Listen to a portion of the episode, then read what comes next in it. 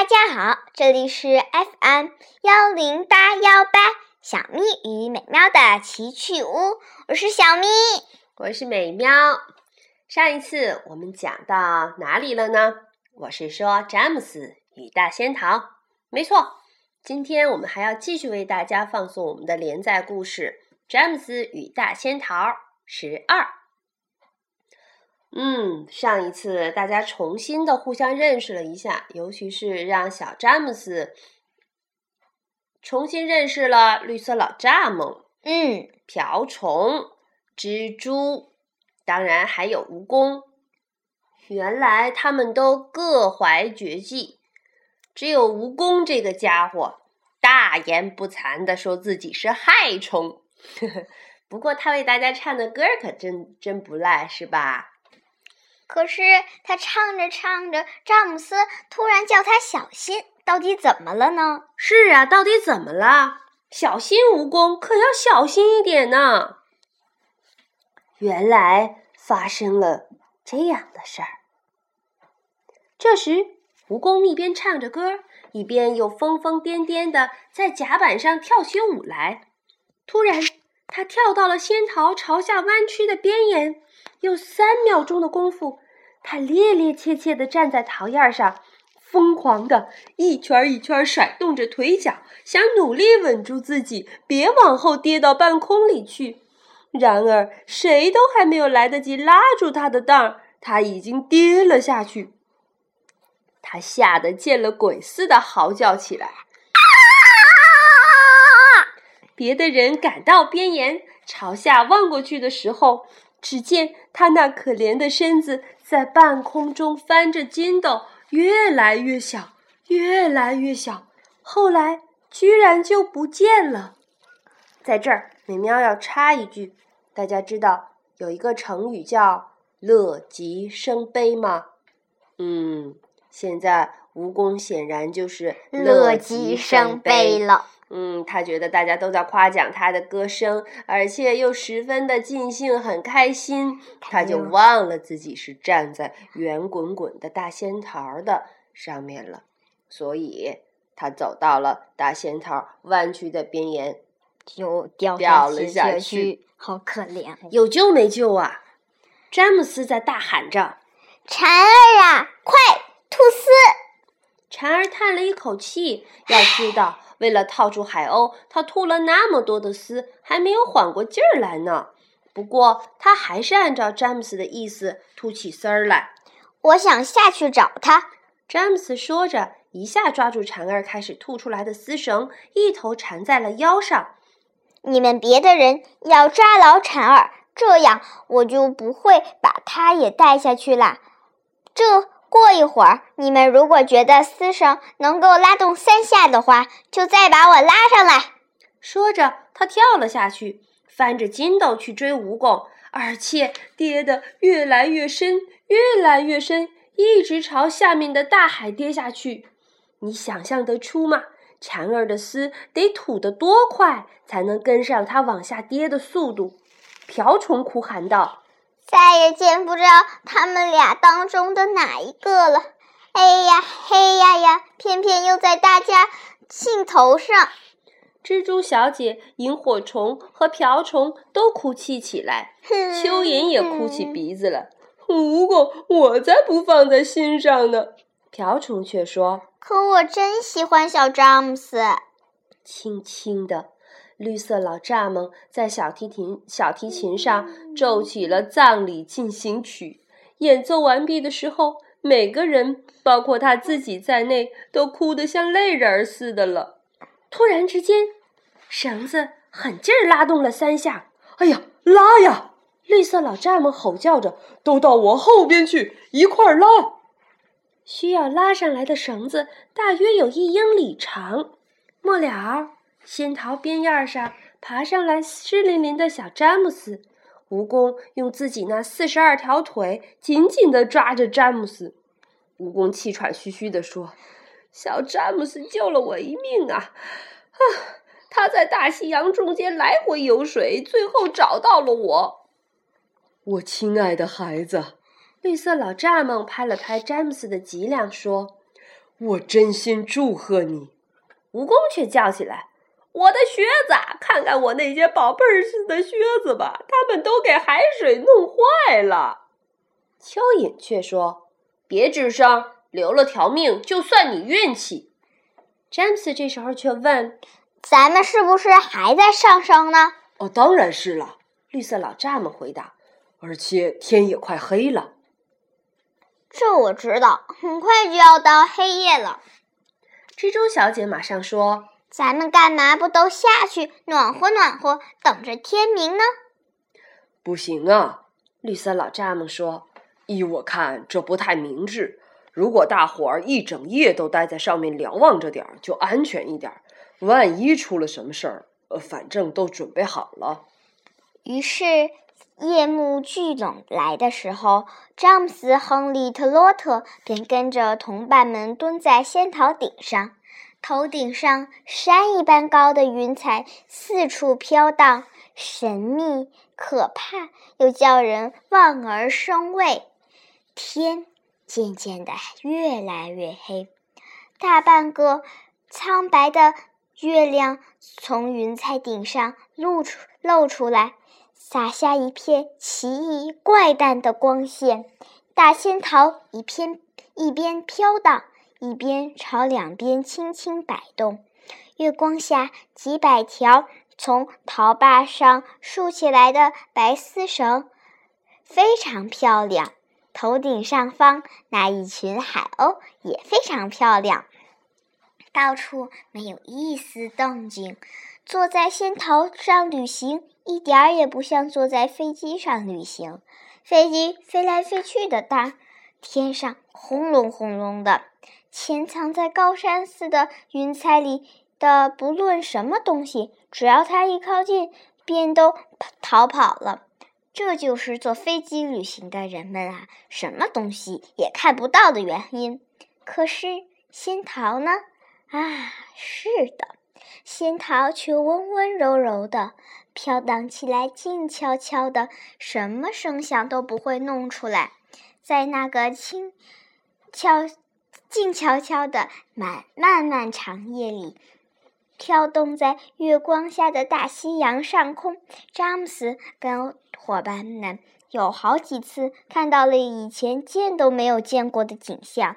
有一回，悄悄穿过一大片白云时，在顶端，他们望见了一大团丝丝缕缕的又高又怪的东西，差不多有常人的两倍高。开头看得不太真切。因为它们白的几乎跟云彩一样，不过随着仙桃飘得越来越近，就看得越来越清楚起来。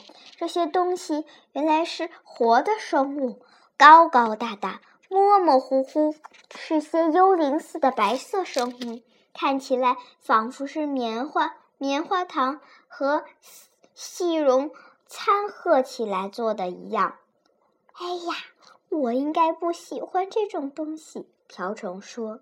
嘘，詹姆斯回头冲他小声说：“别叫他们听到你的动静，他们肯定是云彩人。”云彩人，云彩人，他们喃喃地说。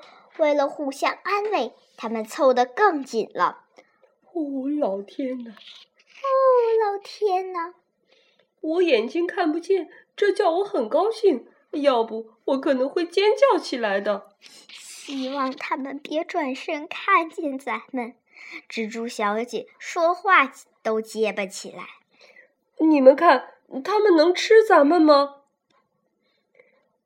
蚯蚓们，他们，他们能吃你，能把你像切意大利香肠那样切成一片儿一片儿吃下去。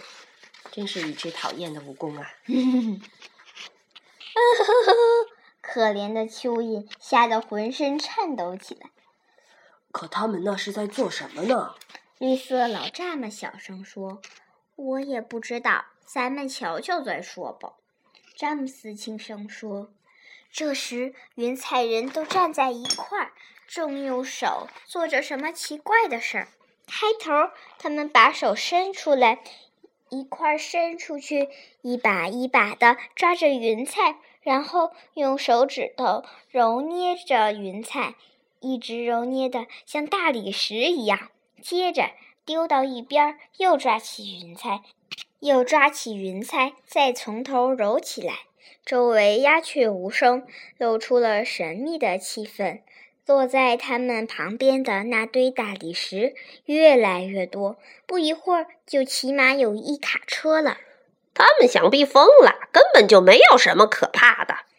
别吱声，你这个害人精！如果他们看见了咱们，就会吃掉咱们的。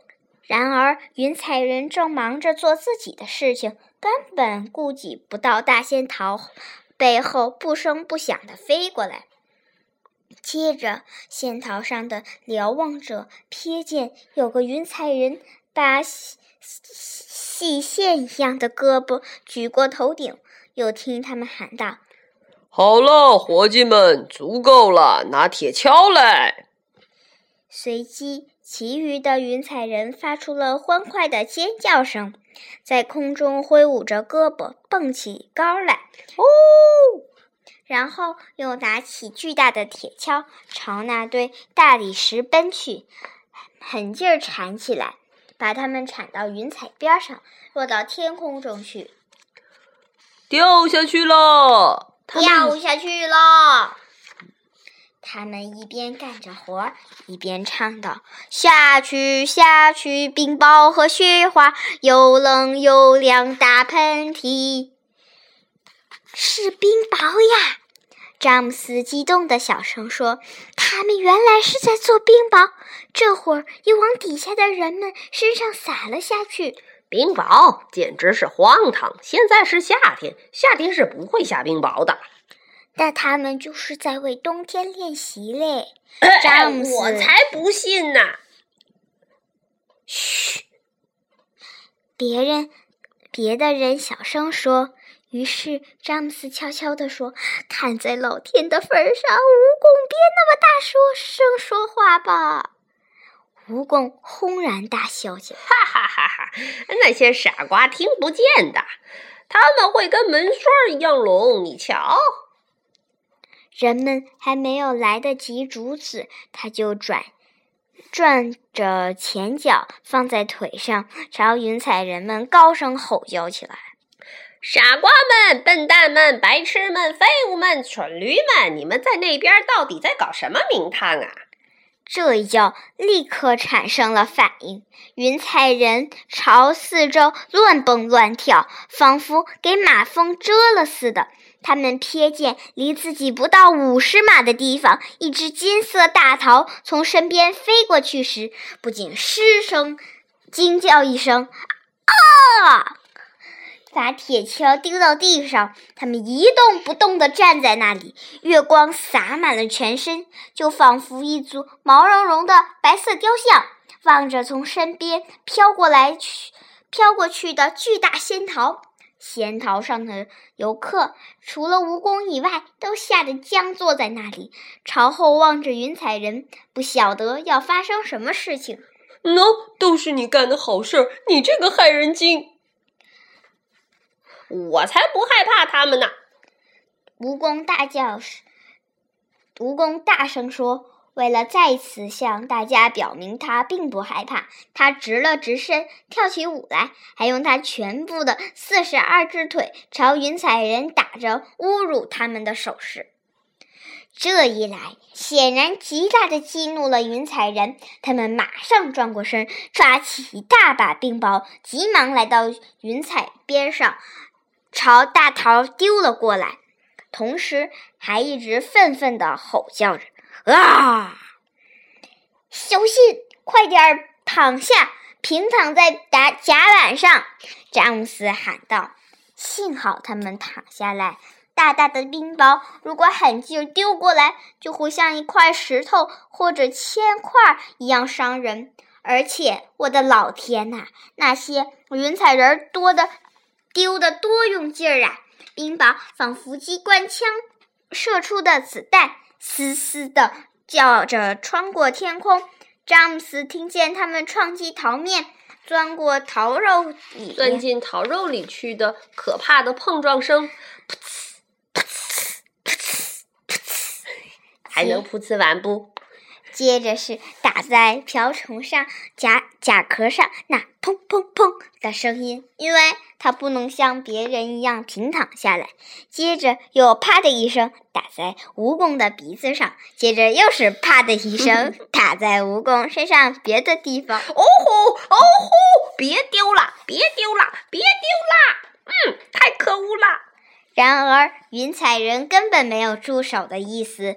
詹姆斯看得见，他们仿佛毛茸茸的幽灵，在云彩上跑来跑去，从那一堆里捡起冰雹，冲到云云彩边上，朝仙桃丢过来，接着再奔回去拿冰雹。后来那堆石头用完了，便只是抓住一一把一把的云彩，想制造多少就制造多少。不过这会儿冰雹大多了。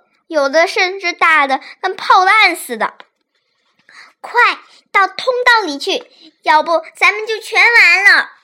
于是通道入口口内你推我挤的，半分钟后，大家才安然来到桃核里面，听着冰雹撞击桃面的声音，吓得浑身颤抖。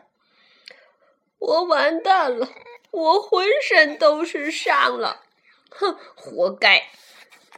行行好，哪位看看我的甲壳破了没有？哎呀，萤火虫，给咱们点亮吧！我不行了，冰雹砸坏了我的灯泡。嗯，那就再换一只。安静一会儿，听听，我当真觉得他们不再砸咱们了。于是，他们个个都停止了交谈。地听起来，是啊，声音静了下来。冰雹不再撞击桃面了。我们把它们抛在后面啦。